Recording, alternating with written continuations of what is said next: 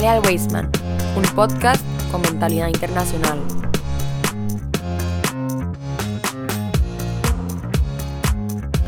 Muy buenas comunidad Weisman, es para nosotros nuevamente un gusto que nos estén acompañando en este podcast de Halal Weisman, un podcast con mentalidad perdón, internacional y hoy nuevamente en un programa especial para todos ustedes. Hoy nos está acompañando, como ya habrán visto en el título del podcast, nada más y nada menos que el señor Gustavo Perenito. Gustavo, qué gusto que esté acá con nosotros. Un placer, Junior. De verdad que sí, el, récord académico este, profesional de don Gustavo es vasto. Voy a nombrar algunas pocas de sus calidades, algunas pocas de las tantas que tiene, por supuesto. El profesor Perení, que es autor de más de 20 libros, varios traducidos y con premios internacionales alrededor del mundo. Fue invitado a disertar en más de 60 países Dirigió además la Mejiná de la Universidad Hebrea de Jerusalén, donde fue distinguido como profesor sobresaliente y además estuvo en el Instituto para la Formación de Líderes en Jerusalén, donde formó a centenares de jóvenes, por supuesto, en las temáticas profesionales que él desarrolla y hoy está aquí con nosotros en el podcast de Halal Weisman y en nuestra querida comunidad de Costa Rica. Bienvenido, don Gustavo. Muchas gracias, un gusto estar aquí. Desde Israel. Así es. ¿Hace cuánto llegó? ¿Hace cuánto aterrizó? ¿Ayer? Menos de un día, sí. Seguro, ayer aterrizó. Está con un poco de jet lag, me imagino, ¿verdad? No, lo supero. acostumbrado, me imagino que también a viajar y demás. El tema que hoy quiero que trabajemos un poco, ¿verdad? En, estos minutos que va a compartir con nosotros porque está muy ocupado acá trabajando eh, con los chicos y creo que eso es importante mencionarlo. De todos modos, los padres están enterados por diversos comunicados que se han enviado pero los temas que se están tratando y abordando son coyunturales desde todo punto de vista, principalmente porque son herramientas que los chicos y chicas van a utilizar para el mundo al que se tienen que enfrentar, lamentablemente, que para nadie es un secreto, es un mundo un poco, eh, poco, creo que es una palabra generosa, ¿verdad? Hostil contra, contra ellos, principalmente porque aquí salen algunos a estudiar a, eh, a universidades en ciertos países donde el tema del antisemitismo está ahí en la picota eh, dentro de las academias y justamente eso es uno de los temas que queremos tratar. Pero bueno, pusimos como título a este podcast Manifestaciones antisemitas a raíz del 7 del 10, del fatídico 7 del 10. Hoy lo escuché eh, en una de sus conferencias decir que el 7 del 10 eh, supera en proporción, digamos, en relación a la población y a la cantidad, lamentablemente, de personas que fueron asesinadas al 9 del 11 en un 10. Así es, profesor. Más o menos. En Estados Unidos hay 300 millones de habitantes, en Israel es un poco menos de 10. A la cuenta. nos mataron 1.300 personas y en el 9 de septiembre fueron eh, 3.000. Eh, Así que quien haga la cuenta va a llegar a, a qué significa para Israel. Pero además el 7 de octubre tiene una diferencia cualitativa con eh, el 11 de septiembre. No solamente nos mataron, nos violaron, nos eh, llevaron prisioneros, hay más de 200 eh, secuestrados, nos incendiaron a bebés en hornos delante de sus padres, mataron a padres delante de sus niños, decapitaron a niños.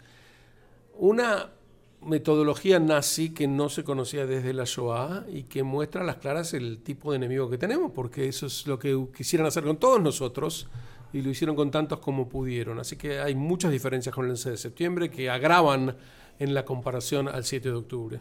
Por supuesto que hablar, bueno, hoy no va a ser tema de este podcast hablar acerca de eh, qué fue lo que ocurrió y por qué ocurrió, ¿verdad? Pero sí quiero hacerle este, esta pregunta. Eh, sin entrar en matices políticos y demás, ¿verdad? Porque no es objetivo de este podcast en sí, ni tampoco del programa que nosotros tenemos, pero ¿por qué si tenemos una percepción tan amplia del ejército israelí, ¿verdad? De un ejército, es creo que el octavo a nivel del, eh, a nivel del mundo, eh, con tecnología de punta. De pronto para todos fue una sorpresa y, y, creo que es una de las preguntas que sigue ahí resonando, que tal vez más adelante eh, se va a crear alguna comisión para tratar de indagar sobre esos asuntos. Pero, ¿cuál es su percepción, profesor? Sí, sin ninguna duda. Aquí hay dos partes que nos dejan atónitos. La primera es cómo, cómo puede ser que haya ocurrido, teniendo en cuenta lo que dices muy bien. Y en segundo lugar, ¿cómo puede ser que durante varias horas no fueran detenidos? Esta, esta segunda pregunta es más lacerante todavía que la primera, porque la primera fue un error garrafal de la inteligencia militar, pero la segunda no tiene explicación por ahora y va a demandar varias comisiones investigadoras. Pero esas comisiones nacerán después de que la guerra concluya. Por ahora los israelíes estamos más ocupados en la victoria que en indagar eh, qué fue lo que pasó, aunque queda claro que estamos todos muy choqueados. Y justo en ese camino a la victoria, que es el que se empieza a gestar posterior de los ataques, que es cuando toda la, eh, la inteligencia y eh, la fuerza militar de las fuerzas de defensa de Israel empieza a trabajar con un plan trazado y diseñado para incursionar en la, en la franja de Gaza, para dar con los terroristas y por supuesto darles de baja pero también con eh, tratar de encontrar a los secuestrados, que ya más adelante hablaremos de ellos. Esta, esta primera semana es clave y aquí yo creo que ya vamos a entrar en, en, tema, porque durante esta primera semana, yo diría que tal vez unos 3, 4 días, pero hablemos de esta primera semana, el apoyo hacia Israel, inclusive de dos, vamos a decirlo de dos formas, el apoyo verbal y práctico que se vio de los líderes mundiales, que estuvo presente este, constante en todo momento, también este, se traduce en un silencio de sus enemigos. Es decir, cuando digo un silencio de sus enemigos me refiero a que aquellos, aquellas personas que constantemente gobiernos, y organizaciones y demás están señalando a Israel por una u otra razón, se mantuvieron, digamos que en un silencio o al menos sus voces no se escucharon. Me refiero en estos primeros días, pero ¿verdad? No, no, no, lo atribuyas a un plan eh, premeditado, simplemente les demandó tiempo reaccionar. Y no hubo tal apoyo a Israel, diría que hubo eh, una ira eh, muy clara con respecto a lo que había hecho jamás, es decir, una condena muy contundente frente a un atentado, una invasión de semejantes dimensiones satánicas. Entonces la condena fue contundente, es cierto, pero no la, no la llamaría lamentablemente apoyo a Israel. ¿Y el, mensaje del presidente Biden sí fue claro, sobre todo porque terminó diciendo ya estoy enviando un portaaviones. Claro. Eh, cuando lo traducen en acción es mucho más creíble que cuando son meras palabras. Y diría que muchos de los gobiernos cuando expresaron su apoyo lo dejaron en meras palabras, sobre todo aquellos que no votaron en contra de la resolución de las Naciones Unidas, e incluyó a Costa Rica en esto votar después de lo que ocurrió, una, una, eh, em, una eh, resolución que llama al inmediato cese de fuego y que como si no hubiera ocurrido nada. Es decir, eh, no, no puede ser gestionada por amigos de Israel. Y votaron 120 países a favor de esta resolución. Es, muy deprimente en ese sentido. de Latinoamérica los únicos que votaron en contra son Paraguay, Guatemala y los Estados Unidos conforme va avanzando, digamos, la operación que Israel hasta el día de hoy sigue lanzando, la, si no me equivoco, el nombre es Espada de Hierro, ¿verdad? La operación Espada de Hierro. Eh, ahí es donde paulatinamente se empieza a notar que la animadversión que estaba ahí, que no estamos diciendo que no está, empieza a aumentar. tuvieron el tiempo suficiente para organizarse, no sé si es aumentar. Mira, eh, Mark Twain, el principal escritor norteamericano, sin duda del siglo XIX, cuando él en un momento una expresión suya fue mal entendida como una crítica a los judíos, tiene una respuesta que es eh, proverbial. Y él dice, mira, los judíos fueron perseguidos tanto a lo largo de la historia que no puedo dejar que alguien malinterprete en esa dirección lo que yo dije. Si es así, pido perdón, porque hay que ocuparse, uno no puede atacar con facilidad a los judíos a la luz de lo que ha ocurrido. Lo mismo diría que tiene lugar hoy en día. Cuando uno analiza lo que pasó el 7 de octubre, no, puede salir a, defender, a, atacar a Israel.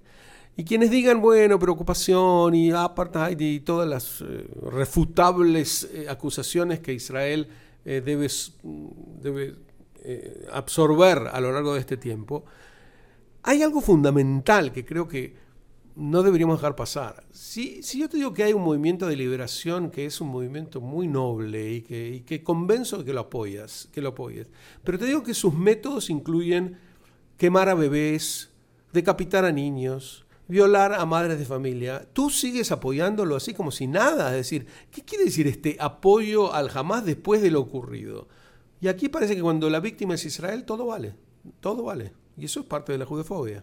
Sí, es bueno, yo hablaba semanas atrás con un grupo pues de amigos que hacemos asbará en redes sociales y tratamos de tener presencia. No los envidio. sí, es, es complejo el asunto, ¿verdad? Pero creo que es un frente que también hay que cumplir, que cubrir, perdón. Felicito. Este, justamente tratando de eh, tener una idea muy centrada hacia dónde deberíamos dirigirnos para eh, que no pase al revés, ¿verdad? Que aquí hay un dicho costarricense que dice que para que los opilotes no le disparen a las escopetas, ¿verdad? Que, que no sea al revés, ¿verdad? Y tratamos de encontrar un frente común, ¿verdad? Un, discurso común hacia dónde dirigirnos. Y de hecho yo lo escuchaba ahora, me parece que es algo que, debemos de integrar, esto de que eh, más bien parece que, responde, que reaccionamos y no respondemos, más bien, ¿verdad? Creo que debería ser al revés un poco de lo que usted comentaba ahora en su disertación con los chicos de noveno año. Y hablábamos acerca de este sesgo que hay, es que es un sesgo que está ahí impregnado que no hay forma ni que con hechos, ni evidencia, pruebas y todo lo que uno le quiera mostrar, leyes internacionales que respaldan una y cada una de las decisiones, ¿verdad? No hay manera, ¿cierto? Sí. Entonces, básicamente lo que la forma en la que nosotros eh, vemos lo que hacemos es estamos dejando la información ahí para que alguien llegue también y vea el punto, bueno, el que nosotros creemos que es la verdad, que es la verdad, y los disparates que dicen las otras personas. No, pero los judiófobos no quieren información y por más que les des la información la rechazan de plano. Hay un artículo excelente de Sebastián Soler al respecto que se llama Mecánica Mental del Antisemita y lo recomiendo. Yo lo cito bastante en mi libro Judiofobia, en donde muestra el judiófobo es una persona que quiere actuar, no quiere, no quiere información. Y cuando le das información lo, lo pones en una situación más violenta porque podría socavar su motivación para actuar y él no quiere que lo detenga, quiere golpear. Eh, por lo tanto, no creo que eh, respondiéndoles al judiófobo que sale en contra eh, de, Israel en estos días, darle información pueda calmarlo. por supuesto que entre ellos hay quizá la mayoría de idiotas útiles. hace poco vi en internet a una a una persona que estaba entrevistando a personas que participan en manifestaciones anti-israelíes, y es notable, le les dice a ellos, usted acaba de gritar, From the river to the sea, Palestine will be free. Palestina será libre del río al mar. Sí, contesta el otro. ¿De qué río habla? No hubo uno solo que supiera. Y además que se ponen muy agresivos, lo que prueba lo que acabo de decir. Se ponen muy agresivos. ¿Pero quién se cree que es usted para preguntarme esto?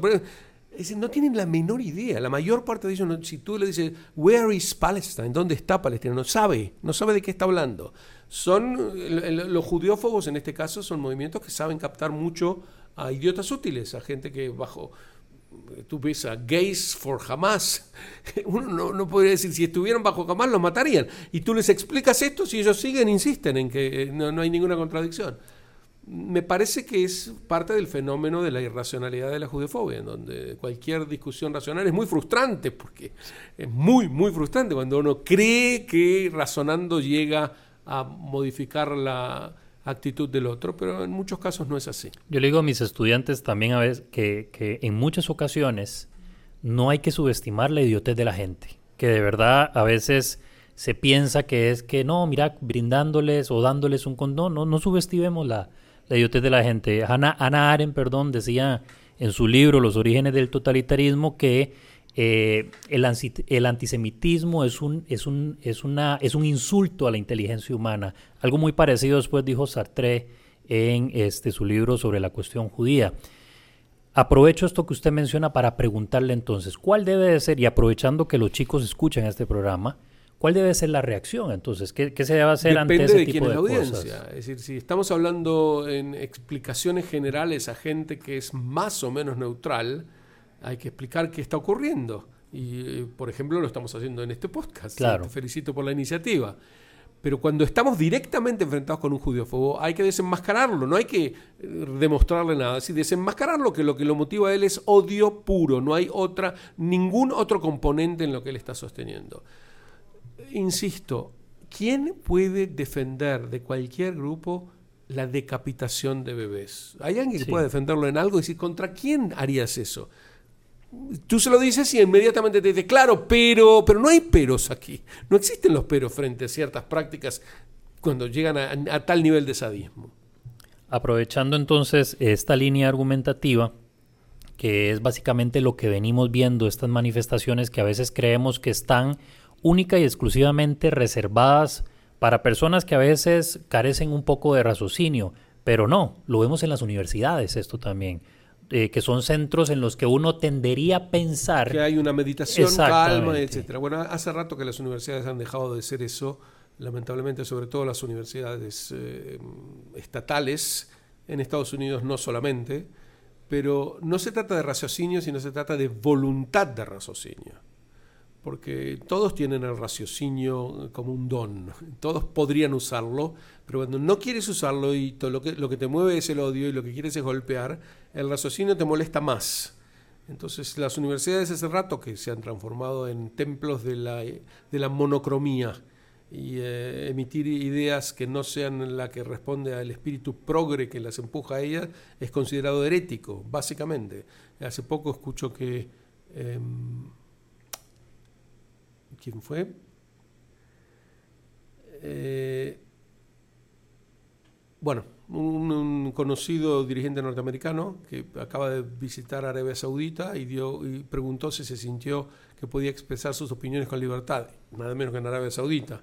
Y él contesta, mire, con mucha más libertad que en la Universidad de Harvard, porque ahí realmente no me dejaron hablar, no me dejaron hablar. Es decir, algo que, debería pero escandalizarnos a todos, en universidades en donde no se pueden expresar ciertas opiniones. ¿Qué, qué universidad, ¿Por qué se llama universidad una institución así? Sí, y es lo que usted mencionaba ahora justamente en, en, su conferencia con los estudiantes de noveno año acerca del tema de qué es una opinión entonces, ¿verdad? Es decir, porque sea una opinión y que ésta venga cargada ya no solo de un sesgo de mentiras, sino también de llamamientos específicos a, exactamente este se puedan expresar incluso en los campus universitarios. Ah, y pero, pasan, pero, se pueden expresar exclusivamente, no, no, no que se pueden expresar, se pueden expresar y no hay otros. Es, es más preocupante todavía. Sí, yo siempre insisto con los estudiantes y a la edad en que los estoy tocando aquí en el Weitzman es una edad en que no siempre les resulta fácil entenderlo que hay que diferenciar claramente entre opinión y agresión. Si alguien dice de mí que tú eres un cerdo, eso no es una opinión, es una agresión. Yo no le puedo contestar diciéndole, bueno, traigamos a un zoólogo para que dirima la cuestión, le voy a demostrar que no tengo uñas, que no tengo pezuñas, que tengo uñas, etc. Esa respuesta es absurda. Entonces hay que saber, por lo menos, identificar la agresión. No es una tarea fácil, porque los agresores son cada vez más sofisticados. Eh, uno escucha hablar a gente como Noam Chomsky, nadie podría pensar que es un ignorante o que no sabe, y sin embargo cuando habla eh, eh, es cavernícola lo que expresa. Slavoj Žižek y muchos otros de la misma línea. Por lo tanto, yo no estoy convencido de que mayor cultura o educación te lleve a, a razonamientos más claros eh, aquí hay que tener en cuenta cuál es tu voluntad de odiar. Como decía George Orwell, hay ideas que son tan absurdas, pero tan absurdas que solo intelectuales las pueden expresar. Y de algún modo nos está ocurriendo hoy en día. Otro de esos lugares en los que uno pensaría que son, este, llamémosles lugares neutrales, ¿verdad? Que el tema de la neutralidad, pues podríamos aquí discutirlos, es las Naciones Unidas. Uno pensaría que ahí va a encontrar uno ya no solo respuestas, sino también una voz campante que este, conduzca un poco hacia la razón y la cordura. Y lo que nos hemos encontrado de, Antonio Guterres y de las distintas este, organizaciones dentro de la ONU, ¿verdad? Llámese, bueno, la UNRWA, la, inclusive la misma UNICEF, eh, la misma Organización Mundial de la Salud, la UNESCO, eh, con un sesgo de verdad que a veces uno considera que esto tiene que estar controlado por propagandistas y no por personas preparadas o académicos que tengan una idea. el rol de las Naciones Unidas ha sido patético en todo lo que se refiere al Medio Oriente, por no decir que son los principales perpetuadores del conflicto. Yo no quiero poner a las Naciones Unidas al nivel de jamás, pero se le acerca bastante. Las escuelas de UNRWA son ellas, las de las Naciones Unidas en Gaza, son ellas las que enseñaron judiofobia durante todas estas generaciones. Tú sabes que la definición de un refugiado, es muy distinta de si es un refugiado palestino a que es un refugiado de otra nacionalidad. Los palestinos son los únicos que tienen una agencia para ellos. Y se hereda la, el, término de, digamos, con ellos se hereda el, ser refugiado. y va de generación en generación. Lo que es ridículo. Un refugiado es una persona que ha perdido su hogar por una cuestión de guerra y por lo tanto una agencia que viene a ayudarlo tiene que tratar de resolver su problema. La UNRWA vino a perpetuar su problema porque dice que refugiado es él y sus hijos y sus nietos y sus bisnietos, no importa en la situación en la que estén. Esta definición ya es absurda. Pero además las docenas de miles de empleados de la UNRWA son todos palestinos militantes que quieren destruir Israel. Hace poco uno de ellos, Craig, no me acuerdo el apellido, renunció con una carta que era básicamente una carta de Hamas en donde habla, después del 7 de octubre, él renuncia y dice Estado apartheid, Estado genocida, Estado terrorista, y en las varias páginas, creo que 2.500 palabras la carta, no hay una sola mención de lo que ocurrió el 7 de octubre. Bueno, nadie puede esperar nada de las Naciones Unidas. Las Naciones Unidas, el primer acuerdo de paz entre Egipto e Israel se debatió entre las Naciones Unidas para condenarlo. Condenaron el rescate en Entebbe de 1976, secuestrados judíos en Uganda, las fuerzas israelíes fueron a liberarlos y las Naciones Unidas la condenaron porque violó el espacio aéreo ugandés. Nada se puede esperar de las Naciones Unidas. Yo creo que la UNRWA debería ser clausurada mañana. Tiene que ser uno de los objetivos de la guerra.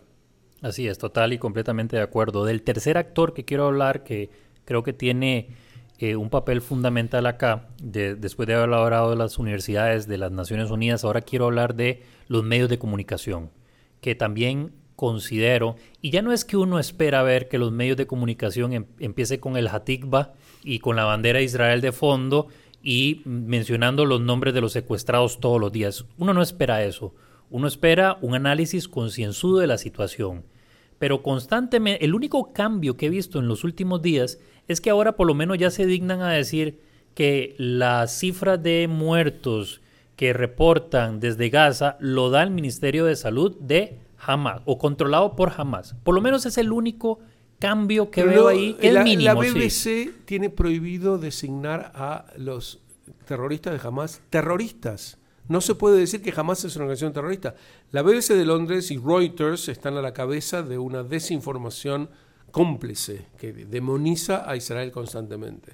Sí, es cierto, es un problema muy serio. Eh, como ves, eh, Junior, tenemos problemas para resolver. Nunca nos han sido fáciles las cosas, pero este 7 de octubre eh, abrió una grieta en el alma humana que, que va a empezar a revertirse cuando Israel gane la guerra y cuanto más eh, contundente sea esta victoria, más retroceso va a haber de la judiofobia, porque lo que motiva básicamente al eh, hombre que odia al judiófobo es su impunidad y su éxito. Es decir, eh, es parecido a los esposos golpeadores o a los padres que maltratan niños.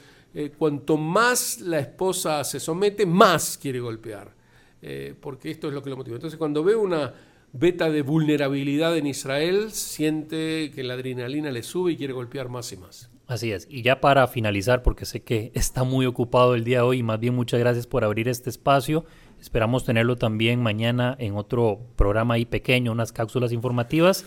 Las redes sociales. Es como, como el cuarto pilar que veo yo ahí entre, como le mencioné, universidades, medios de comunicación, las Naciones Unidas. Ahora las redes sociales, que están jugando desde mi punto de vista, y sé que desde el punto de vista de los más jóvenes, que son los que pasan más metidos en redes sociales, un papel fundamental en la expansión de mitos de la antigüedad y mitos de hoy en día, ¿verdad? Entonces, ¿qué, qué podríamos hacer ahí? ¿Qué, bueno, ah, podríamos tener redes sociales que muestren la otra cara y, y las hay, de hecho.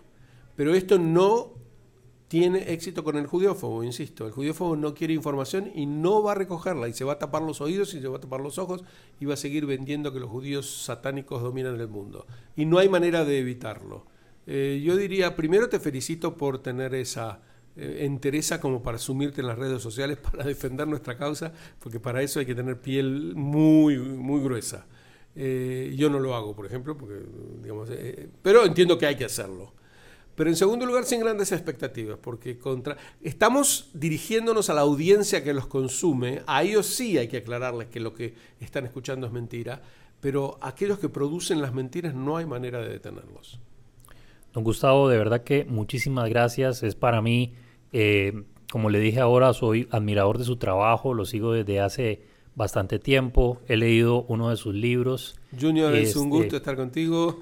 Lamento que no, hayamos podido abarcarlo todo en este encuentro, pero fue el primero y espero que sea el primero de muchos. Claro, muchísimas gracias y que esté muy bien. Nos, vemos, nos vemos pronto. Shalom, shalom. Y muchas gracias a ustedes, estimada audiencia, que siempre nos acompaña en los podcasts de Halal Weisman, un podcast con mentalidad internacional. Nos estamos escuchando pronto con otro programa más de nuestro queridísimo invitado Gustavo Perelnik. Que estén muy bien.